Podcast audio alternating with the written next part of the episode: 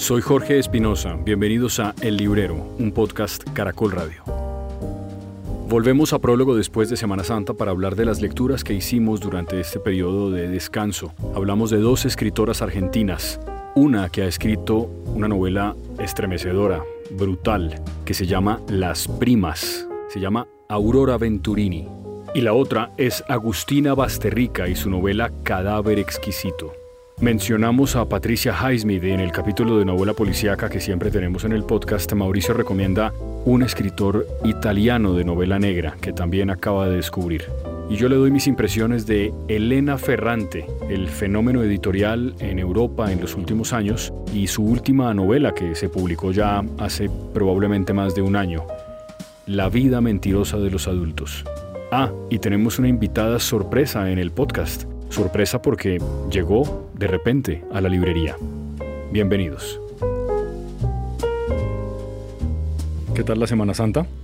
Muy santa, como siempre. Uy, yo lo dudo tanto. No, no, no, no se me ve la cara santificada. No, no, yo quiero pensar que es el tapabocas, pero, pero creo que no. Pero la, además la calva iluminada. sí, pero sí, sí es un efecto de los calvos con la luz. O sea, a mí me pasa lo mismo. ¿Las alitas no se notan? No, no, no tanto. Tampoco va a decir que tiene usted cuernos, porque sería muy injusto. No, no, no. Pero cuando yo estaba en la primaria en el colegio, Carmencita Casas decía, solo le faltan las, las alitas para volar. Imagínense. ¿Pero le decía a usted eso en serio? Claro. Pero no puede ser. Pues, ¿por qué no? Tipo de buenas intenciones siempre, noble. no, no se eche tantas flores porque eso no se lo cree nadie. ¿Mucha lectura? Hombre, me alcancé a leer cuatro libritos y medio, más otro que estaba terminando, que era el de los terranautas. Sí, usted que hablamos de él en el último episodio, ¿no es verdad? Largo, ¿no? Largo ese libro. Largo además que no permite una lectura rápida, ¿no? Eh, sí, por, por el por el componente que será científico? Digo, si lo digo así, ¿está mal? No, porque el componente científico es muy sencillo, ¿sí? Porque es eh, un hábitat, creo que tenía 12.000 metros cuadrados, donde se recreaba como todos los climas y todos los, eh, los ecosistemas de la Tierra, lo recrean ahí y tienen ocho personajes adentro, especialistas cada uno en un tema. Ah, sí, ya me acuerdo ya. Sí y tienen que sobrevivir con lo que da la tierrita, básicamente. Y, y, al final de la lectura, eh, ¿la conclusión es tan elogiosa como al principio? El final, sobre todo después de unos días. Sí. La reflexión es que es un libro, una novela extraordinaria. ¿Vale, cojo esto? Sí, coja los libros porque para tenerlos de referencia, los cuatro que leyó en Semana Santa, coincidimos en, una, en uno que últimamente no había pasado. A ver si tenemos la misma lectura de, no veo los terranautas. del libro. A ver. Porque, a ver. como le contaba, la novela está narrada por dos personajes que están dentro del ecodomo o el, o el biodomo y un personaje que está afuera, que no pudo entrar. Pero si usted no, para, para vivir no tiene que estar dentro del ecodomo, como se llame. no puede salir. Pero los, los pero puede escribir allá adentro y puede narrar sus, lo que le está pasando. Además se reciben visitas en una, en una portal, en una portería, digamos, a través de teléfono y se ven mutuamente a través del vidrio. Sí. Entonces, estos personajes van narrando y tiene usted que ir muy cuidadosamente en la narración porque la narración los envuelve a todos, ¿sí? Y eso gira, todo eso además gira en la parte especulativa y comercial de los creadores del Ecodomo. O sea, cada cosa que pasa adentro entonces es una noticia de prensa para conseguir patrocinio, etcétera, etcétera. Es una cosa muy bien estructurada, muy bien hecha. Y usted va viendo además los personajes, los, los narradores, que son tres, cómo se van cada vez, usted va teniendo un mejor perfil de ellos, un mejor perfil de ellos, ta, ta, ta, ta, ta, ta, es realmente maravillosa bueno, la parte de biología y la parte de agronomía y todo eso, pues es interesante, pero es, es el diario vivir, ¿sí? Eso, lo, que, lo que es interesante es el espíritu de estos narradores de la novela. Realmente muy recomendada esa novela, muy recomendada. Bien, no sé si le pregunté en el último episodio si ese escritor tiene otras cosas que usted ha leído o esto es lo primero. Esto es lo primero que yo leo, pero sí tiene muchas cosas, mire. Ah, que aquí en... Bonito el libro, por cierto, bonita la portada. Nació en 1948 en el Valle de Hudson. A ver, así ahí están. Música acuática, también El impedimento. editado por Impedimenta. El fin del mundo. Fin del mundo. Balneario. Ah, pero es que el señor ganó el Pen Faulkner. Sí. Ah, no, pues no es cualquier cosa. Y Di Tortilla Curtain, el Medicis. Ya, o sea, este no es el último libro. Mm, Yo creo que este sí es el último. Drop City, The Inner Circle, Las Mujeres, eso estaba por aquí. The Killings Dawn, San Miguel, ah, ta, ta, ta, looking. Ah, no, Terranautas 2016 y hay uno que se llama Outside Looking, Looking In, In, 2019. El de las mujeres, ¿de qué va? ¿También es ficción? Yo no lo he leído. Digo, ciencia ficción. No creo. Y esto no es ciencia ficción, ¿no? Ah, ¿no? No, no, no, para nada. No, esto es terranautas, están en la Tierra. Yo le comenté a usted que esto, este experimento se hizo en Arizona en los años 90. Yo le dije que yo hubiera querido ser un candidato para entrar ahí. Sí, sí, no, pero no lo dudo. O sea, esto no tiene nada de ciencia ficción, absolutamente nada. Ya. Es la vida de unos tipos encerrados en un biodomo y de una mujer que mira lo que está pasando adentro y todo lo que envuelve ese experimento creado por unos millo- multimillonarios. Ya, ya, ya entiendo, perfecto. Bueno, de manera que muy recomendado, eso pues ya lo mencionamos en el último episodio. Le propongo que empecemos por Latinoamérica, en la lectura que hizo de Semana Santa, que no sé si cronológicamente corresponde al orden en el que hizo esa lectura, pero No, no corresponde. no corresponde. Pero yo creo que había mencionado, o no sé si lo dije acá, pero se lo comenté a usted fuera de micrófono, que nuestro amigo en común, Antonio García Ángel, Sí. me había dicho en un mensaje como a las 5 de la mañana, muy acelerado, que yo tenía que leer Las primas de Aurora Venturini, de la Argentina. Yo no la, no la conocía, pero vine a Prólogo eh, la última vez que estuve y compré el libro y me lo leí. Me leí la novela. Veo que usted lo tiene ahí también. Yo también lo leí. ¿Le gustó? La novela me gustó. Mm, no para que me hubieran despertado a las 5 de la mañana. ¿No para tanto? No. Es una novela pues, muy bien escrita. Eh, lograrle esos personajes, ¿cómo es que dicen ahora políticamente correcto? O- Sí, como es que ya, ya, ya tampoco estoy seguro, pero la novela tiene todo menos, menos eso, ¿no? Sí, pero están muy bien manejados los, los temas. Eh, es durísima la novela, muy dura. Brutal, sí. La protagonista, que se me olvidó el nombre, Sí, porque de hecho el nombre de ella aparece, como ella va contando y narrando la historia en primera persona, eh, aparece mucho después de, bueno, es una novela corta, pero sí, yo tampoco recuerdo cómo se llama ella. esa protagonista está muy bien dibujada, muy bien dibujada. Su prima Petra también está muy bien dibujada, pero la dibuja ella, ¿no? Sí, sí, sí, La claro, narradora. claro. La enana liliputiense, que es la prima Petra, Que es la prima Petra. porque es enana, no es una cosa despectiva, es que ella es una enana. Digo, y la describen así, pues porque la señora es enana, luego la narradora no ve problema en decirle eso. Y la hermanita, que en realidad es mayor, me parece, Es mayor, sí. Tiene, tiene un, un retraso cognitivo, digamos, y, y también se dice, y físico, sí, y se dice con, todo, lo- con todas las letras, no, no, no se utilizan, ¿no? Sí, ella sí le, eh, pone el nombre que es a cada cosa. Sí, sí. Pero pone el nombre que es a cada cosa de una manera que no lo cachetea a uno. No sé si me explico. Sí, est- estoy de acuerdo, porque tal vez porque ella, no sé si es por esto, aventuro esta hipótesis, tal vez porque ella misma, la narradora, también identifica en sí unos problemas, es decir, ella no los está... Lo dice en la primera página. Claro, ¿no? claro que ella también está enferma y que está muy, muy sobada. Ella no, no los está mirando, no las está mirando desde una especie de pedestal moral, sino al contrario, como pares, solo que ella pues tiene algunos impedimentos, digamos, menos que su hermana, pero pues igual está muy sobada. Sí, y que gracias al profesor ella va a salir adelante porque el profesor le ha ofrecido esto y vamos viendo cómo va surgiendo ella a través de la pintura y cómo se va superando, se podrá decir, Sí, sí. a través de la pintura y a veces negándose a sí misma la realidad que la circunda, ¿no? Sí, yo, yo quiero volver un poco atrás, Mauricio, para hacer como, nada, como simplemente como poner de presente si uno lee como la contraportada de la solapa del libro, lo que el libro diría. Es una historia en Argentina de una familia de clase media, media baja, probablemente. La mamá de la protagonista es profesora de un colegio que uno asume que es público. Yo creo que no viven en Buenos Aires, sino más bien como en las afueras o algún pueblo circundante. Y, en el área metropolitana. En, eso, en el área metropolitana, eso es correcto. En el Gran Buenos Aires, que dicen. Y ella, la protagonista, es pues vive con su mamá, con su hermanita o su hermana que es mayor, pero que tiene, como ya dije, un impedimento físico y mental, y además vive con em, nada, y con su mamá. El papá no existe en la novela, salvo como un recuerdo lejano y nada más. Y ella, eh, la virtud que tiene, la enorme virtud que tiene, aparte de narrar una historia que yo creo que está muy bien, es pintar, pinta. Y lo hace, al parecer, muy bien y de manera muy exitosa, incluso comercialmente. Y es pero lo que cuenta es como la vida íntima de esa familia y un poco la maldición de esta gente, ¿no? Porque todo lo que les pasa es un poco trágico. Sí, es que, ¿cómo es que dicen por ahí? Cuando el pobre saca la cobija solear llueve. o, o en la frase que más me gusta de García Márquez, que se la atribuyen a él y supongo que es cierto, si los... ¿Cómo es que es la frase de los pobres de García Márquez?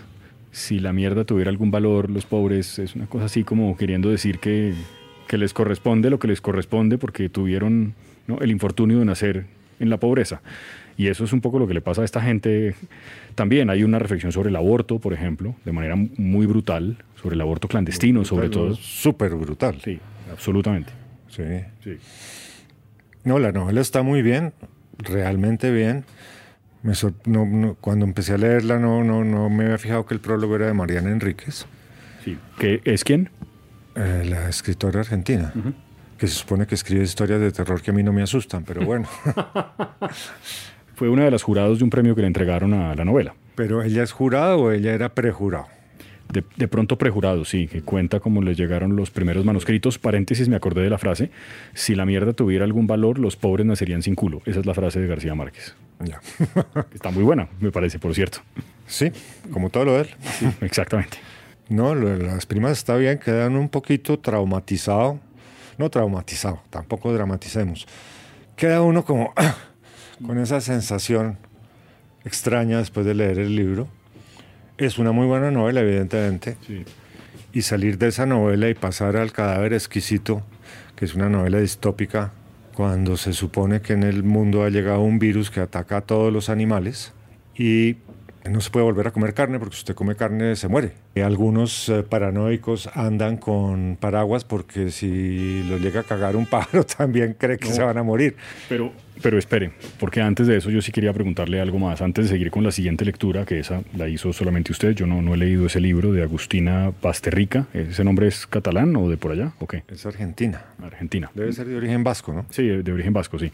Pero lo que le quería preguntar es que usted dice que la novela de Aurora Venturini de las primas está muy bien escrita y yo coincido, pero es una escritura poco común. Es decir, si alguno de nuestros oyentes se atreve a leer esa novela, se va a encontrar con que la novela tiene una estructura diferente porque la puntuación es prácticamente inexistente, aunque eso tiene una explicación. Eso obedece a las, a las limitaciones cognitivas que tiene quien está narrando. y que lo sabe además. Además lo va diciendo, ¿sí? si pongo puntos y comas me desespero y me pierdo y no sé para dónde voy. Y me duele la cabeza. Y me duele la cabeza y de pronto pone palabras que dice que la encontré en el diccionario, la encontré en el diccionario porque con esto me estoy superando y así de pronto ya no me va a doler la cabeza y puedo poner puntos y puedo poner comas y en la medida que transcurre la narración mejora la escritura más puntuación y ella dice que además de pronto va a salir de ese estado en que está y esa es la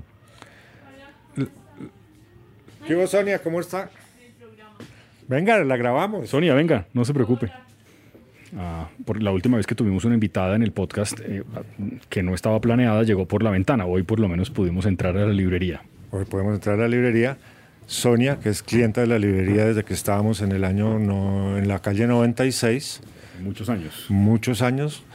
Y es casada con una persona a quien yo respeto mucho, muy querida, que desde que lo conozco yo le decía magistrado, pero ahora sí hay que decirle magistrado. O sea, usted lo vio venir. Yo lo vi venir y se lo dije. sí, yo sé quién es perfectamente, el doctor Hugo Quintero, extraordinario penalista al que yo siempre espero que le vaya muy bien, pero que nunca me toque contratar sus servicios. Que bueno, que ya pues es incontratable, por supuesto, ya no está litigando. Hola Sonia. Yo soy Sonia Vivas. Sí, ¿cómo estás? Una cliente muy fiel de Prólogo y de don Mauricio Lleras. Me, me encanta, me encanta que, que, nos puedas acompañar de manera, digamos, sin, sin planear, porque estas cosas no se planean en este podcast. ¿Y qué estás leyendo? Bueno, leí Los Abismos de Pilar Quintana. Sí. Me encantó. Es una novela que se lee pues en 48 horas la leí yo. Me gusta ese mundo femenino que retrata Pilar Quintana. Uh -huh. Me siento identificada en muchísimas cosas. Creo que la generación que ella retrata ahí de su mamá es la generación que les tocó a ellas. Nosotras ya fuimos diferentes, fuimos uh -huh. profesionales y pudimos hacer lo que queríamos. En cambio, ellas no. Y ese mundo femenino está perfectamente delimitado en el, en el, en el libro de Los Abismos. ¿Y la novela transcurre en la Cali de qué época? Yo creo que es de los 70, en donde todavía muestra ese Cali que era la ciudad bonita, organizada, en donde se podía salir a tomar la provincia. Y donde estaba ahí en la montaña, la neblina, la tranquilidad y una vida apacible. Uh -huh que creo que esto se perdió después, en sí. los años 80. Una vida apacible, pero me imagino, supongo, no sé si está retratado así en la novela, terriblemente conservadora o no. Sí, muy conservadora y aparte de eso muy limitada para las mujeres, donde era importante pues la ropa, la clase social y ciertos temas que me parece que Pilar muestra ahí de una manera muy clara desde la visión de esa niña de 8 años, uh -huh. que es la que... O sea, la que, la, que, la que cuenta la historia, la que la narra es una niña de 8 años. Sí, y tengo pues la misma anécdota era lo que comentaba ahora, que cuando la mamá de la protagonista le dice a su papá que quiere estudiar derecho, él le dice que no, que eso no puede hacerlo, que eso no es para mujeres. ¿Derecho psicología? Derecho. En el caso mío, uh -huh. mi madre ah, era psicología. Entonces me sentí identificada en la anécdota porque mi abuelo contestó lo mismo, que en la casa de él solo se le daba estudio a los hombres, no a las mujeres, porque se casaban y se perdía eh, la inversión. In increíble. Y además eso, que lo decíamos, eso fue ayer. Es decir, es que eso no... Fue ayer, fue el machismo. Siempre sí. pienso que nuestra generación rompió eso. Sí. Eh, ellas son las mujeres que creo que nacieron en los años 40, tal vez 45. Eh, es lo que creo que muestra la novela, que, era, que eran las mamás de nosotras. Ajá, ajá. De manera que muy recomendada. Muy recomendada, me encantó y insisto, es absolutamente visual y pues ya se ve la película. Sí, sí que yo, ella, ella, Pilar escribe un poco en imágenes, ella tiene ha escrito guiones también, tiene experiencia haciendo eso. Creo que de hecho ya hizo algo de guiones de televisión cuando estaba empezando su carrera como escritora.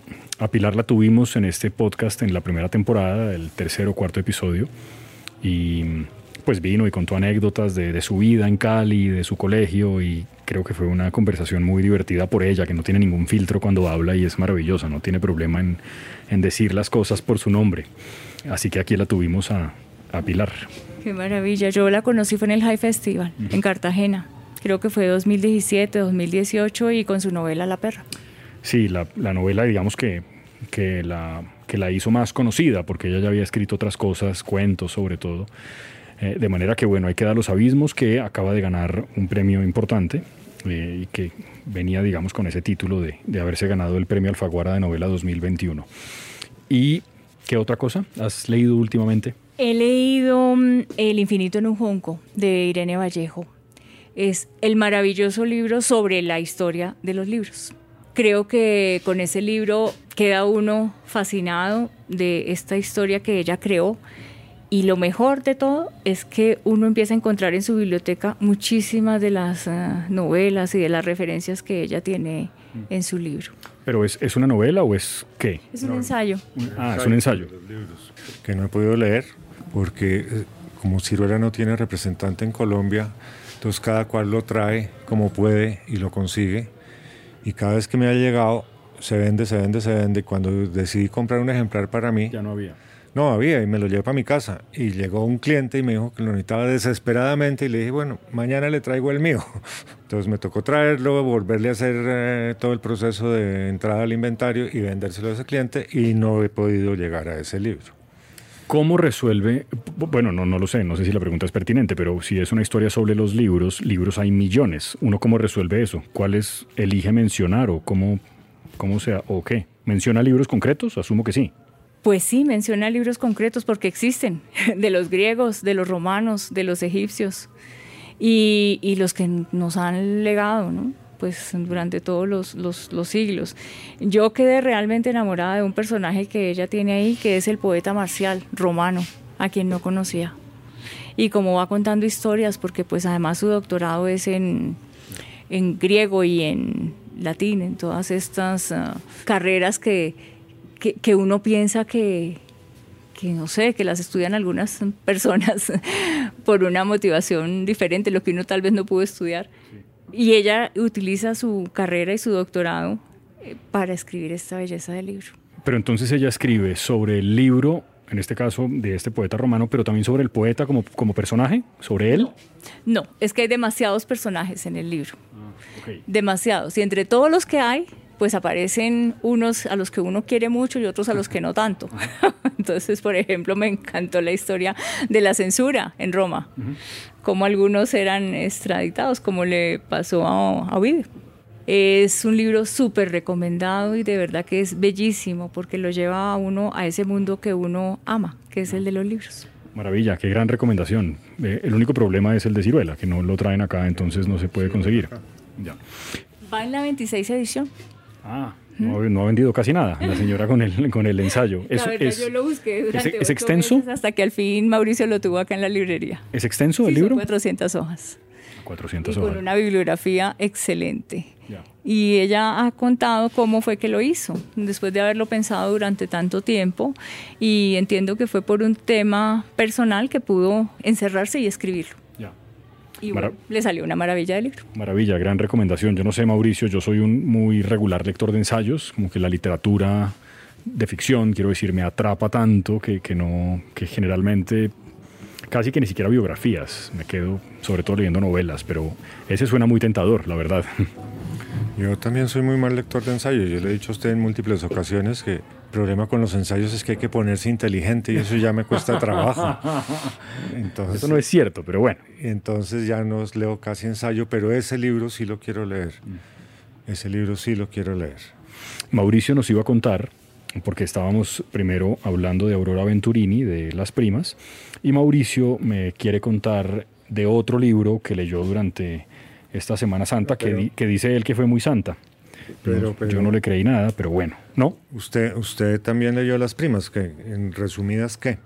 A mí me gustó la novela para cerrar el capítulo de las primas de Venturini. Me parece que es un experimento que vale la pena leer. Es una cosa completamente distinta a lo que uno va a leer, digamos, no sé, como tradicionalmente. Está escrito de una manera muy particular. Está escrito como habla la protagonista, sí. Y a medida que el libro avanza, esa escritura va mejorando y se va acoplando un poco más como al modelo tradicional de la escritura y me parece que la novela vale mucho la pena. Es una novela corta, no creo que se pueda leer a toda carrera, creo que necesita un poquito de pausa. Me gustó mucho el final, me parece que el final es, yo no sé si sorprendente, pero al menos un final que, que tiene mucho que ver con lo que el libro venía contando, con, creo que con lo que el libro está tratando de decir. Y, en fin, me gustó un montón esa novela. Yo no sé si la señora Venturini, que entiendo es una señora ya mayor, ha publicado... Murió. ¿Ya murió ya? Ha publicado algo más, pero esto está realmente muy, muy bien. Pero usted, ¿por qué dice que no se puede leer a toda carrera? Usted cuando, que usted que es gourmet y que le gusta la pasta carbonera. Cuando está buena, ¿no se la come rápido? No porque se atragante y no la disfruta. por, e, por, eso, exacto. a eso me refiero. Es, es, igual con todos los libros. No hay que leer los libros a las carreras porque se atragante y no los disfruta. Sí, sí, estoy de acuerdo, pero yo creo que hay libros que merecen. Yo creo que me refiero más a que el libro necesita no tanto porque uno no entienda lo que está escrito allí, que no es un libro complejo para nada, sino que yo creo que uno tiene que digerir las cosas que ella está contando. Me refiero más a eso, como que es un libro que... Hay, libros en los que usted tiene que por momentos cerrar la página y como tomar aire, dar una vuelta y luego, ¿no? a usted y a mí nos pasó con Klaus y Lucas. No, no, es lo mismo, evidentemente, pero también muchas de las cosas que ella cuenta en el libro son, son brutales, ¿no? O sea, ¿usted leyó Klaus y Lucas? No, pero descubrí ahora la autora, hace unas dos semanas, a Agota Christoph. Eso es impresionante. Leí un excelente artículo en El País de España sobre ella, es un artículo ya muy viejo, como del 2005, en donde ella le pregunta al periodista, ¿y usted ha venido aquí hasta Suiza a entrevistarme? Claro, la señora nunca se sintió mm, una diva ni nada por el estilo, ¿no? A ella le parecía como eso. Eso es una perfecta anécdota de, su carácter, me parece. Uy, esa novela, esa trilogía es muy impresionante. Hay que llevarla hoy, Sonia, yo creo. Sí, yo creo que esa y Las Primas. Sí, Las Primas de verdad vale la pena. Es una novela muy, muy impactante. La novela vale la pena, vale la pena. Y la estructura de la novela es extraordinaria. La narración es muy fluida, a pesar de que quien narra tiene problemas cognitivos. Pero es muy buena y ¡Wow! Sí, exactamente. Eso, eso creo que lo ha dicho todo. Eso creo que lo ha dicho todo. Acabo de ver que en su mesa de recomendados hay otro de ella que se llama Las Amigas. Sí, pero yo no, ese no lo he leído aún. No, yo tampoco. Yo tampoco. Ya le cuento, le cuento luego lo que más he leído, pero pero sí quiero que nos cuente de Agustina Basterrica. Pero usted, eh, por ahí me dijeron que usted ahora solo leía solapas.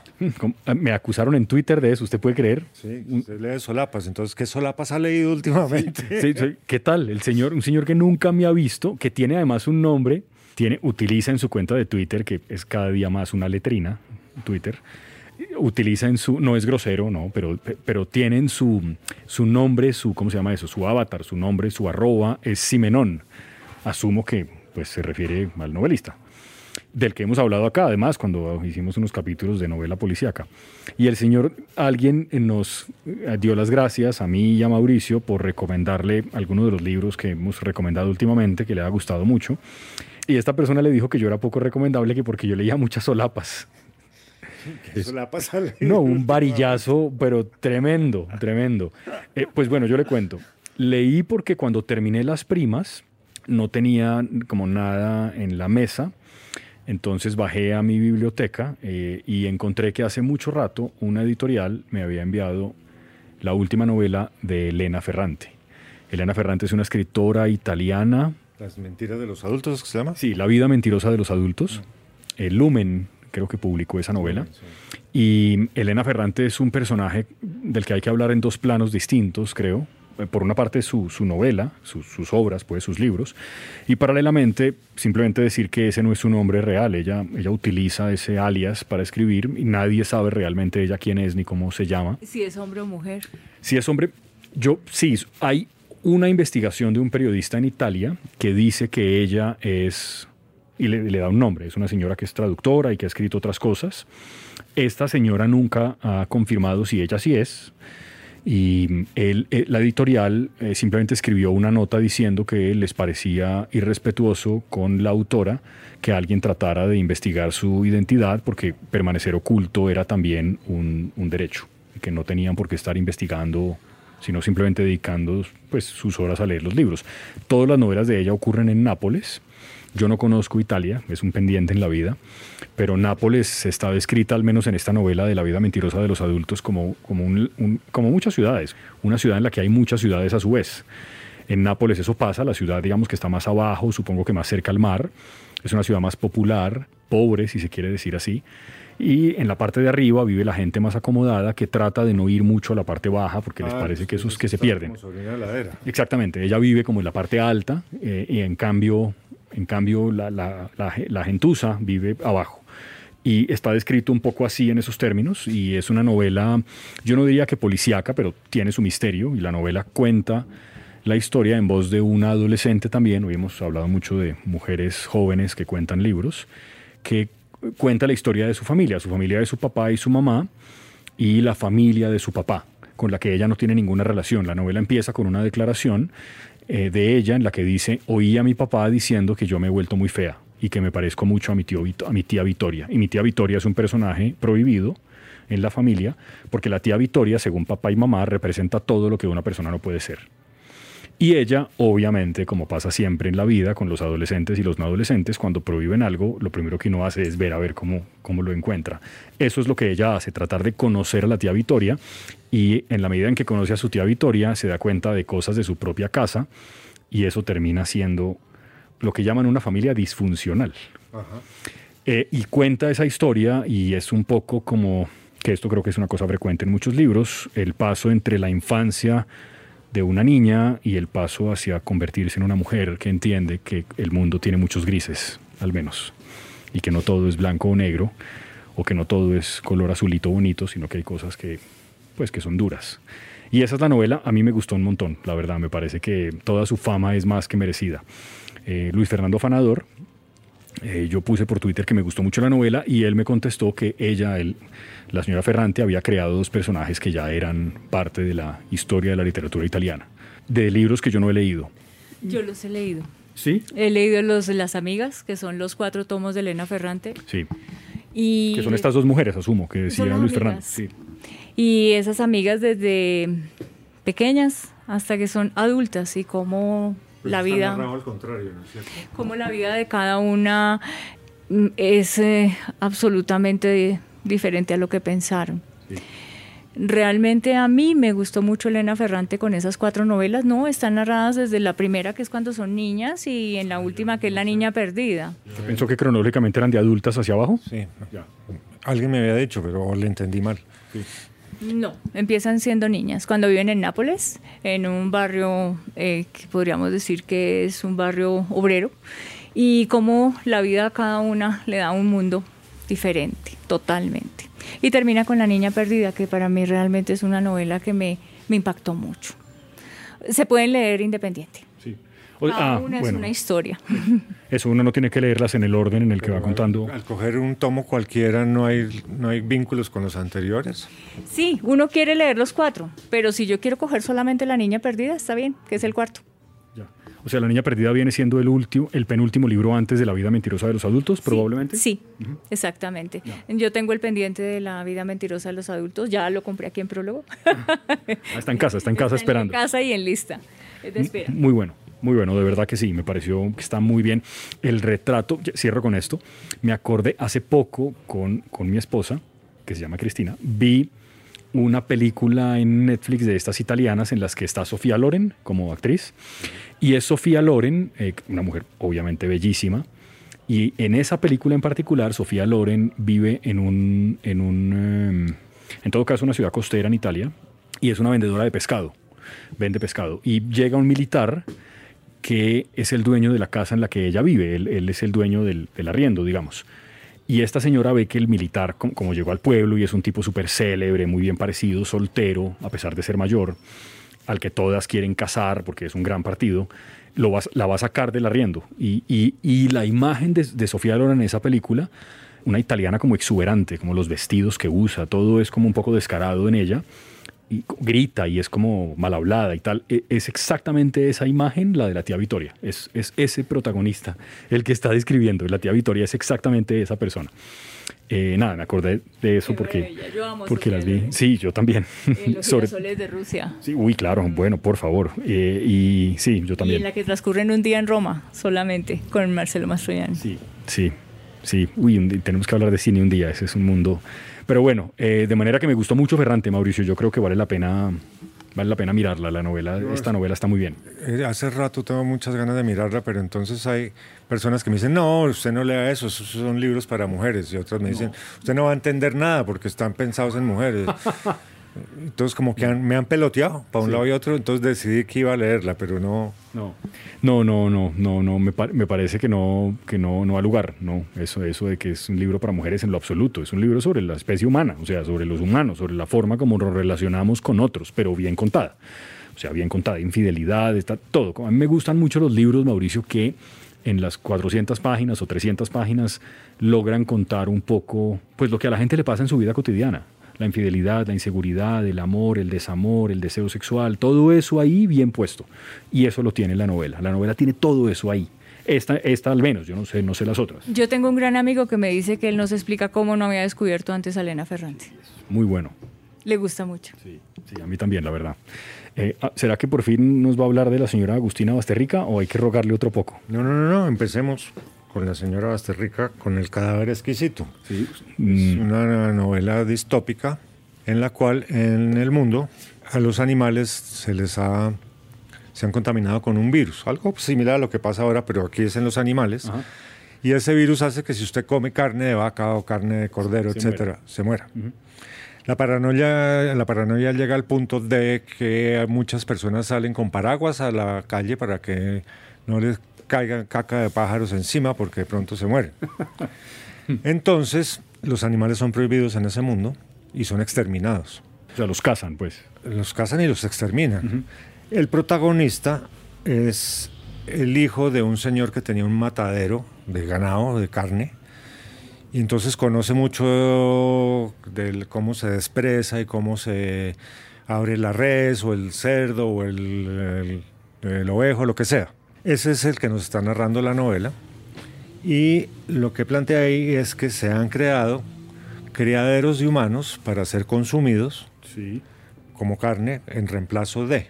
Ah, o sea, nos comemos nosotros mismos. Claro, Ya. pero, pero esos reemplazos eh, son criados de una forma tal que no tienen mucha conciencia de qué es el mundo que los rodea, ¿sí? Y de hecho les han extirpado las cuerdas vocales para que no hablen. Es una novela que yo se la empecé a contar a alguien y en un momento dado me dijo, no siga, no siga, Pare, pare. no me interesa saber. Muy bueno. Es una novela muy cruda, ¿Está bien escrita? está bien escrita, está bien lograda. Pero. pero queda uno como, ay, siquiera se acabó. Como que estoy sufriendo todo el tiempo, so- sobre todo cuando en un almuerzo le pasan un platito de dedos sobre una cama de acelgas, por decir algo, Ah, exquisito el cadáver, como el título. que se llaman fresh fingers o algo así. ¿Sí? Fresh finger. Y entonces el tipo que se los come dice, no, pero de verdad sí están buenos, es que yo hacía mucho rato no comía carne. No, no, no. es una novela, pucha, yo no sé cómo se le ocurre escribir eso. Y el drama además del protagonista todo el tiempo y en el lío que se mete porque el tipo se, se empareja, no digamos que se enamora, pero se empareja con una mujer que le llevan de regalo para que haga lo que quiera. Pues haga lo que quiera es que la lleve y la beneficie. Cuando la beneficia es que la cortan en pedazos, etcétera, etcétera. Y él se enrolla con ella y la embaraza. Y no le cuento más porque me tiro la novela. Pero sí. Pero ah, termina uno un poquito agotado. Ya. Agotado y sobre todo que, pues como en nuestra cabeza no cabe la posibilidad de comer humano. Claro. Yo me, acu- yo me acordé de un cuento de un tío mío que estuvo en la guerra con el Perú. Y estaba, él, él era médico, y estaba caminando con otros tres o cuatro oficiales en la selva y se perdieron.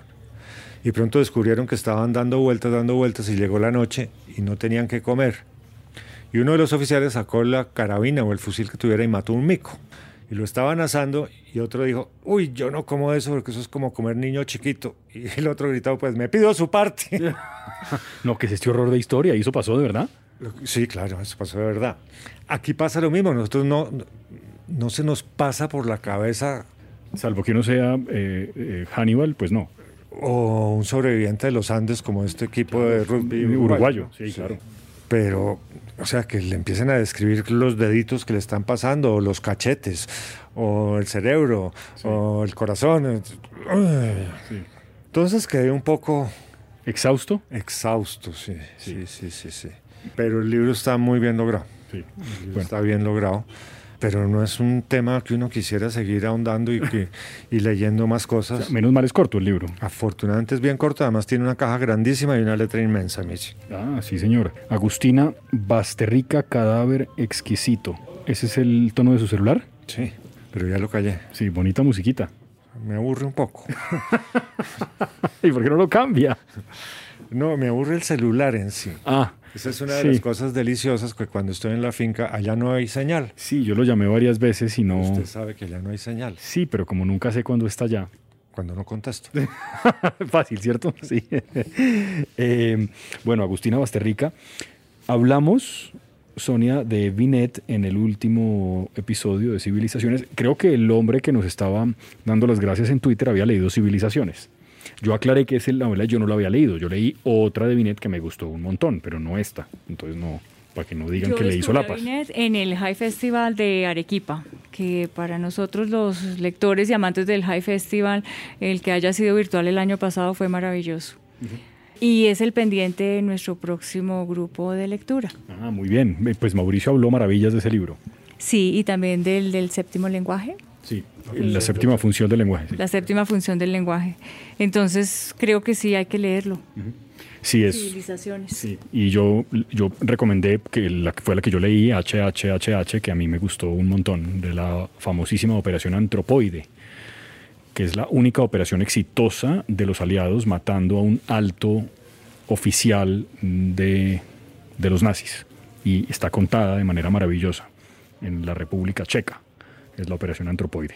Y finalmente, Mauricio, hay un libro más. No, hay dos libros más. Ah, hay dos libros más, sí. Hay tres libros más. De tres, sí, tres, pero es que el tiempo ya no está como estaba al principio. Este se llama Contraluz. Sí, pero vamos a hablar primero. No podemos dejar pasar No. un episodio sin un policía. Usted manda. es verdad. Yo estoy leyendo Patricia Highsmith, le cuento. Eh, Rescate por un perro, que eso me ha parecido muy bueno. Cualquier cosa de Highsmith es una maravilla. Pero esa novela en particular, por ejemplo, en su colección acá de Highsmith, no, no está. Nada de Highsmith. Pero, aquí. pero ¿por qué Anagrama no los trae? No, no lo trae. Pero ¿por qué no? Ah, pregúntele a la gerente de la distribuidora. No lo trae. E- Este, este que me dejaron a mí fue una herencia. Tengo varios. Tengo ese y otro que se llama En un campo de golfo. No sé qué. Creo que son cuentos, creo. Pero este de Rescate por un perro no, no lo he visto en esa colección de libros negros, que son los que Esto Debe tienen... estar editado por Anagrama porque Sí. Anagrama está casi toda editada. No, de hecho es anagrama, pero es un libro viejo este. Pero no traen Anagrama. No, To- no sé qué pasa con esa distribuidora, pero ¿Cómo se llama la gerente? Luz Estela Macías. Luz Estela, pero ¿por qué eres así? No seas así, Luz Estela. Trae a Patricia Highsmith. Eh, ¿Y la policía acá es? Comienza, es esta de Marco Vicky o Vici, no sé cómo se pronuncia. Debe ser Vicky. Vichy. ¿no? Es- mm, Porque sí, es italiano. Sí, sí, Vicky puede ser, sí. Se llama El recién llegado y es un caso del comisario Bordelli. No tenía ninguna referencia ni al escritor ni al comisario. Esto es todo en Florencia. Pero lo recomienda Camilleri y ya con eso se ganó su corazón. Claro. Claro, obvio. Rápidamente entra en él. Y es un comisario y toda la gente que lo rodea y todos los protagonistas de esta novela, incluidos los, los asesinos, Sí. son muy de carne y hueso, sí son como muy cercanos a uno, como no sé qué es lo que le imprime este tipo a esto, pero el personaje, el comisario Bordelli, es un tipo queridísimo, es un tipo además que se preocupa por cosas nimias de la vida de los que lo rodean, que se preocupa además que tiene problemas personales, crisis existenciales, ¿sí? Mientras va abordando un caso, abordando un caso, abordando un caso, abordando el caso. Y todo esto sucede en Florencia. Y el tipo con un instinto además, no es la, la- lo que conocemos de Poirot o Sherlock Holmes, que es puro racionamiento. Esto es puro instinto. Dices que este es, este es. Pero no puede ser porque le dijeron que el asesino era zurdo. Y ese es derecho. Pero es que este es, empieza a darle vueltas y va haciendo y tejiendo, ta, ta, ta, ta, ta, ta, ta, hasta que descubre quién es el asesino. Esto sucede en los años 60 además, ¿sí? Lo cual lo hace sin celulares, sin Claro. computadores, etcétera, etcétera.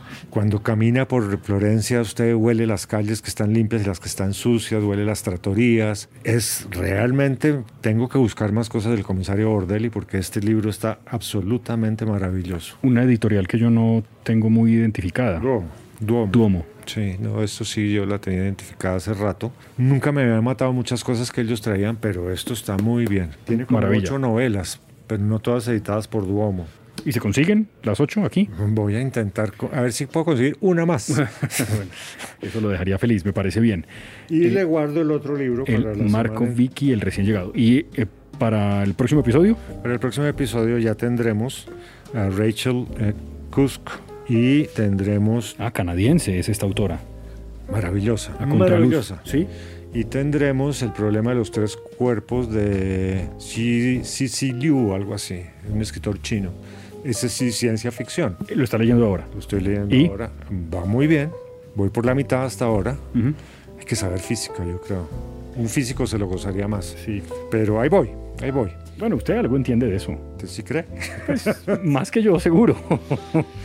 Pero de pronto me leo la solapa y le cuento. Bueno, no, pero ¿por qué me molesta? Mire que esa acusación injusta que me hacen, qué cosa, de verdad. ¿Vieran el esfuerzo que hago para tratar de...? ¿ah? No. Muy bien, yo le contaré, yo sé que lo hemos recomendado ya mucho, pero le contaré cómo me va con rescate por un perro, el de Highsmith, que yo, eso no necesita mayor recomendación. Pero como le digo, pues no es de las frecuentes que están editando ahora. Yo no, no, no, no había visto ese título. Eh, y esta es una gran herencia que me dejó la persona que vivía en la casa en la que yo vivo ahora. Me dejó algunos libros que yo descaradamente le dije, ¿me puedo quedar con estos? Y me dijo que sí. Y estaba ahí ese, entonces yo aproveché. ¿Y ahí estaba lo de Magret también? Eh, no, eso sí me lo dejó, eso sí era un libro de mi abuelo los de Magret, que el, Simenón los tengo, pues toda la colección policíaca de Simenón en Aguilar, una edición roja bellísima, con un único problema y es que como aquellos libros de la época, la letra es muy pequeñita y el papel es muy delgadito. Sí, es difícil de leer a veces. Se le dio mucho, mucho uso a finales de los 60, comienzos de los 70. ¿Por qué sería? ¿Por ahorrar será? ¿Valdría, ¿Valdría menos o qué? No, los usábamos para otras cosas, no para leer. Ah, ya. Claro, sí, yo soy, uy, qué inocente soy, de verdad, pero una, una falta de calle. Es que se hace el inocente. Ay, hombre. Sí, hacían rollitos con ellos, me imagino. Sí. Sí, muy bien. ¿Y después leían algo o no? se llama papel Biblia. Papel Biblia, sí. ¿Y después leían algo o no? No. Carajo, no. no. Nietzsche. Nietzsche, Nietzsche, claro. Yo tenía un profesor de la universidad, mi amigo Nacho Abello. Nacho Abello, que yo no sé si le he contado esta anécdota, que decía siempre cuando daba la clase de Nietzsche, empezaba diciendo, si ustedes leyeron a Nietzsche en el colegio y no quemaron el colegio, no entendieron nada. Si leyeron a Nietzsche en la universidad e incendiaron la universidad, tampoco entendieron nada. Me parecía la mejor frase de todas. El gran profesor Ignacio Abello. Hace falta el viejo, ¿eh? Lástima, sí. Éramos muy amigos. Sí, sí, tipo extraordinario, Ignacio. Director de tesis mía. Que además en estos días descubrí, con mucha tristeza, Mauricio, debo decirlo, que mm, Foucault que fue el objeto de mi tesis de filosofía, ha sido acusado de unos crímenes horribles, de abusar de unos niños en el África y unas cosas espantosas.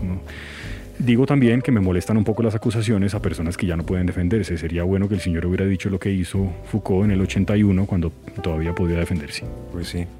¿Verdad? Porque es que eso con la memoria de un muerto, jodido. Lo que yo hago con esas acusaciones es que me entran por uno y me salen por el otro. Sí, voy a hacer caso por lo menos con esa en particular y con la de, qué pena, pues sí, aquí apago gente que nos oye, tampoco le creo nada a la señora que acusa a Woody Allen, qué pena, no le creo nada.